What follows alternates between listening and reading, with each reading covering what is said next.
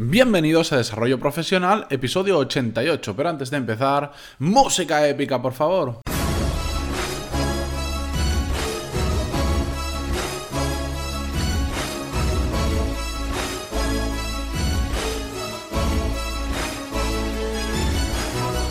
Buenos días a todos, feliz lunes y bienvenidos a Desarrollo Profesional, el podcast donde hablamos sobre todas las técnicas, habilidades, estrategias y trucos necesarios para mejorar en nuestro trabajo, ya sea porque trabajamos por una empresa o porque tenemos nuestro propio negocio. Antes de empezar con el episodio de hoy, dejadme que os dé las gracias por la tremenda acogida que tuvo el anuncio que hice la semana pasada sobre el MBA que voy a lanzar en breve. Os apuntasteis un montón de gente, me habéis preguntado un montón más, estoy súper agradecido y la verdad es que así da gusto hacer cosas que, veas que la gente te responde tan positivamente y que demuestran tanto interés por algo que vas a lanzar. Es, para mí es todo un honor y ya sabéis, a todos los que os queréis eh, apuntar a la lista anticipada, que no supone ningún compromiso, sino saber más información sobre cómo va a funcionar el MBA y poco a poco la voy a ir diciendo. De hecho, yo creo que esta semana os puedo dar alguna noticia más. Os podéis apuntar en pantaloni.es barra MBA. Ahí dejáis vuestro email y ya, ya me pondré en contacto con vosotros. Muy bien, así que empezamos ya con el episodio de hoy, que si no se me va el tiempo.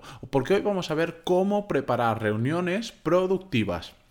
La semana que viene vamos a ver la continuación de este episodio que será cómo salir de una reunión sabiendo lo que tienes que hacer. Pero hoy vamos a ver solo cómo preparar reuniones productivas. Porque cuando nos reunimos existen, eh, yo he enumerado cuatro problemas principales, existen muchos más, pero estos yo creo que son los más importantes de las reuniones. Para empezar, que vamos a reuniones que no tienen ninguna estructura ni ningún objetivo. Y eso que termina causando el siguiente problema, que se termina hablando de todo menos de lo importante. Y esto seguro que os ha pasado, que habéis ido a alguna reunión y se termina hablando eh, de fútbol, de lo que salió ayer en el programa de no sé qué. Se pierde el tiempo. La realidad es que en la mayoría de reuniones a las que voy termino perdiendo el tiempo. Otro problema que hay es que va más gente de la necesaria. Cuando hablamos de temas que entre dos se podría solucionar, aparece la mitad de la empresa en la reunión, porque claro, todo el mundo quiere enterarse de qué es lo que pasa, o todo el mundo quiere dejar de trabajar para meterse en una reunión, porque cada minuto que estamos en una reunión que no es productiva, estamos dejando de trabajar. Entonces, pues mucha gente se quiere unir a la reunión para, para ver el tiempo pasar, porque es más cómodo estar en una reunión que estar delante del ordenador currando, ¿no? Va, pues ese es otro problema. Y por lo, como consecuencia de ello, ¿qué pasa? Que al final todas las reuniones nos hacen perder el tiempo, que es un recurso muy valioso, un recurso que todos los días perdemos un poquito de él y que no podemos recuperar.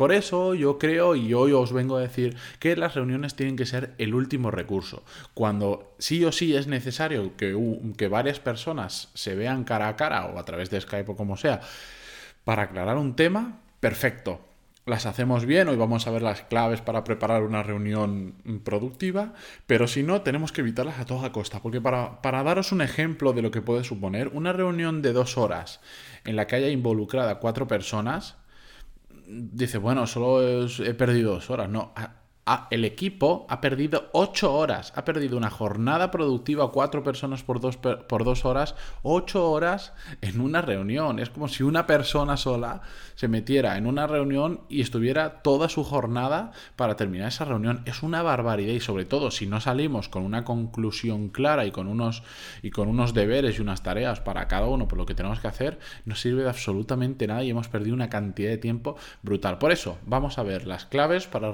para preparar una reunión como un profesional. Lo he puesto yo como un pro, me he puesto en el guion, pero bueno, vamos a decir como un profesional, que un pro suena demasiado a gamer. Bien, os voy a dar exactamente eh, cinco claves por ahora que yo considero que son las más importantes y que al final veremos que tampoco es necesario ser un extremista de las reuniones hiper mega preparadas, pero con unos simples puntos que podemos seguir podemos mejorar la calidad de las mismas muchísimo. Y vamos a verlos. tienen un orden determinado, pero no quiere decir que la primera sea más importante. Así que vamos allá. 1. Enviar antes los objetivos y los temas de los que vamos a hablar en la reunión. Es decir, eso de decir, a las 5 tenemos una reunión, no sabéis de qué es, os metéis y punto, eso es súper improductivo. Hay que prepararse, hay que enviar, la persona que hace de líder en esa reunión, el que la convoca, tiene que decir, mira, nos vamos a reunir tal día, tal hora y vamos a hablar de este tema, de este, de este, de este. Y tenemos que salir de la reunión con una conclusión sobre esto. Eso ya hace que cambie la reunión completamente. ¿Por qué? Porque cuando nos metamos en ella ya sabremos de qué va y no vamos a empezar a desviarnos hablando de temas que no tocan y sobre todo a, eh, a mí me ha pasado muchísimo en reuniones terminar hablando de cosas de la empresa, ya no de fútbol y cosas así, pero que no tienen ninguna relevancia, que lo podrían hablar entre dos personas fuera, pero lo empiezan a hablar en la reunión, el resto nos empezamos a contagiar y nos liamos. Segundo, hay que marcar muy bien, pero que muy bien, los tiempos de cada tema y de cada objetivo. Es decir, si en la reunión prevemos que vamos a estar una hora y tenemos dos objetivos y están iguales, pues vamos a decir, la primera hora hablamos de esto y la segunda hora hablamos de esto. Evidentemente no hay que ser eh, súper estricto y decir, no, no, quedan 59 segundos, quedan 50... No, hay que hacerlo más o menos, pero sí que tenemos que ser firmes y decir, no, es que le tenemos que dedicar la mitad de la reunión a este tema y la otra mitad a este otro tema. ¿Nos podemos ir un poquito? Sí, pero cuando estamos llegando a la hora hay que empezar a apurar porque si no, no vamos a hablar del otro tema, va a hacer falta otra reunión y vamos a volver a perder el tiempo. Tercer punto, prepárate antes de ir en base a los objetivos y temas que nos han marcado. Esto es, yo lo comparo como para mí los buenos profesores son aquellos que te dicen, tal día tenemos esta clase, esta clase va a ir sobre esto y leeros este libro o leer este artículo o leer esta revista o miraros este tema porque vamos a hablar de él. Es decir, llevar los deberes hechos. Ya no digo ponerte a hacer ejercicio, sino decir, bueno, si yo sé que vamos a hablar sobre este determinado tema, voy a averiguar sobre ese tema, a ver en qué situación está, cómo está evolucionando, etcétera, etcétera.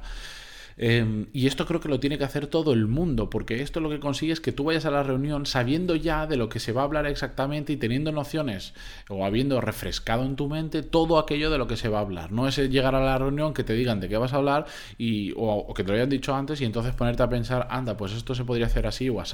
No, eso es llevar los deberes bien hechos.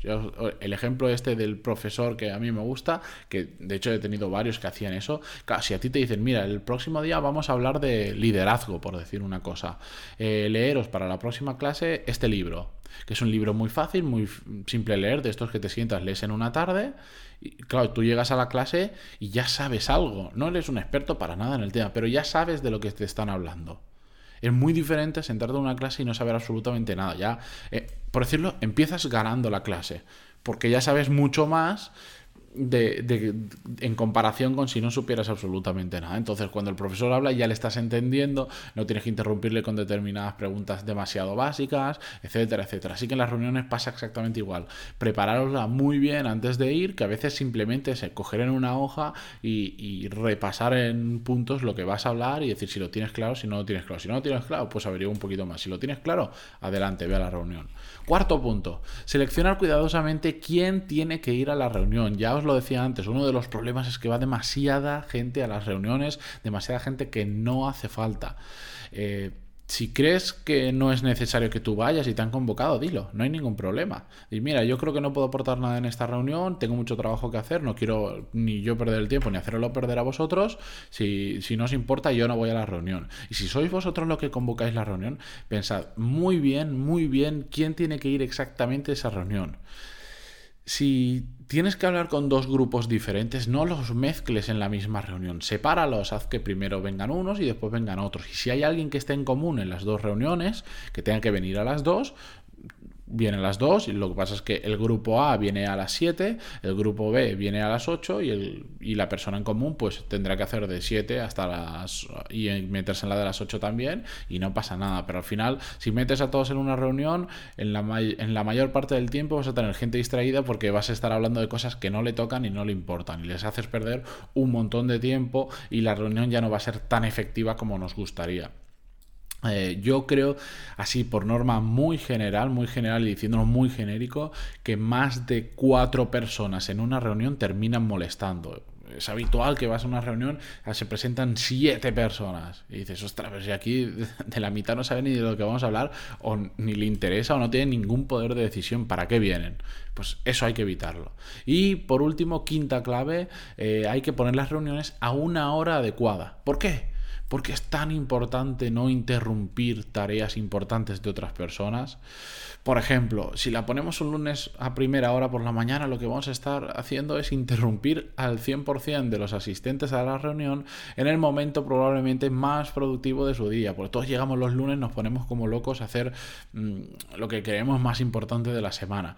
No la pongamos ahí. Además, los asistentes tienen que estar eh, ni con las pilas súper llenas ni súper cansados. Porque cuando tienen las pilas súper llenas es mejor que lo dediquen a hacer las cosas realmente importantes que a estar en la reunión y cuando están muy cansados, es evidente que no vamos a llevar una persona que no ya, ya, se le ha apagado el cerebro de lo cansado que está a una reunión porque no va a aportar nada y va a perder también el tiempo.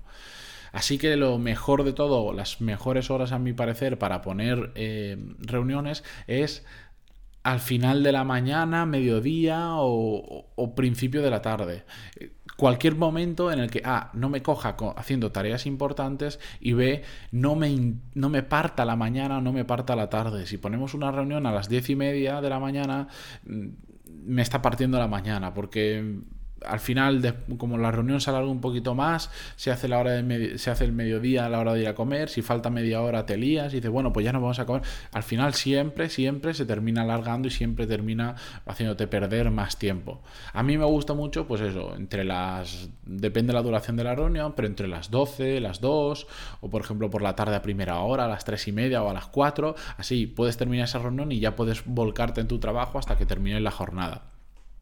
Como os decía al principio, es muy importante que si no podéis hacerlo todo, al menos cumpláis alguno de los puntos. No se trata de decir la reunión de mañana va a tener las cinco claves sí o sí. No pasa nada. Si solo podéis hacer una por vuestro tipo de trabajo, porque por vuestra capacidad de mando en la empresa o lo que sea, haced una. Lo que se trata es poquito a poco ir haciéndolo mejor. Si lo intentamos implantar todo de golpe, probablemente pues o, no podamos o fallemos y nos rindamos muy rápido. Por decir, oh, no he podido aplicar las cinco claves, pues mira, da igual. Yo sigo como toda la vida y ya está. No, se trata exactamente de ir poquito a poco mejorándolas. Si las puedes aplicar las cinco a la vez, perfecto, pero si no, empieza por la primera, como enviar eh, los objetivos y los temas de los que se va a hablar antes de la reunión y después, ya que estás, le dice, bueno, y aparte, para esto, prepararos este y este otro tema que es muy importante. Y acabas de cumplir dos objetivos de forma muy, muy fácil. Mejorar poquito a poco es mejor que no hacer nada. Así que si no podéis hacerlo de golpe, poquito a poco mejor.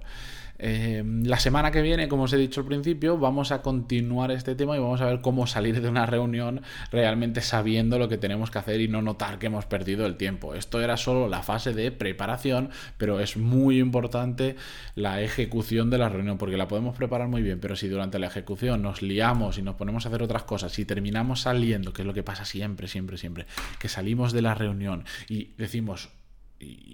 ¿para qué me ha servido venir a esto? ¿Y ahora yo qué tengo que hacer? Pues eso es exactamente lo que vamos a intentar solucionar en el episodio que lo subiré probablemente el lunes o martes de la semana que viene, porque aún no lo tengo grabado y no sé exactamente qué día me caerá.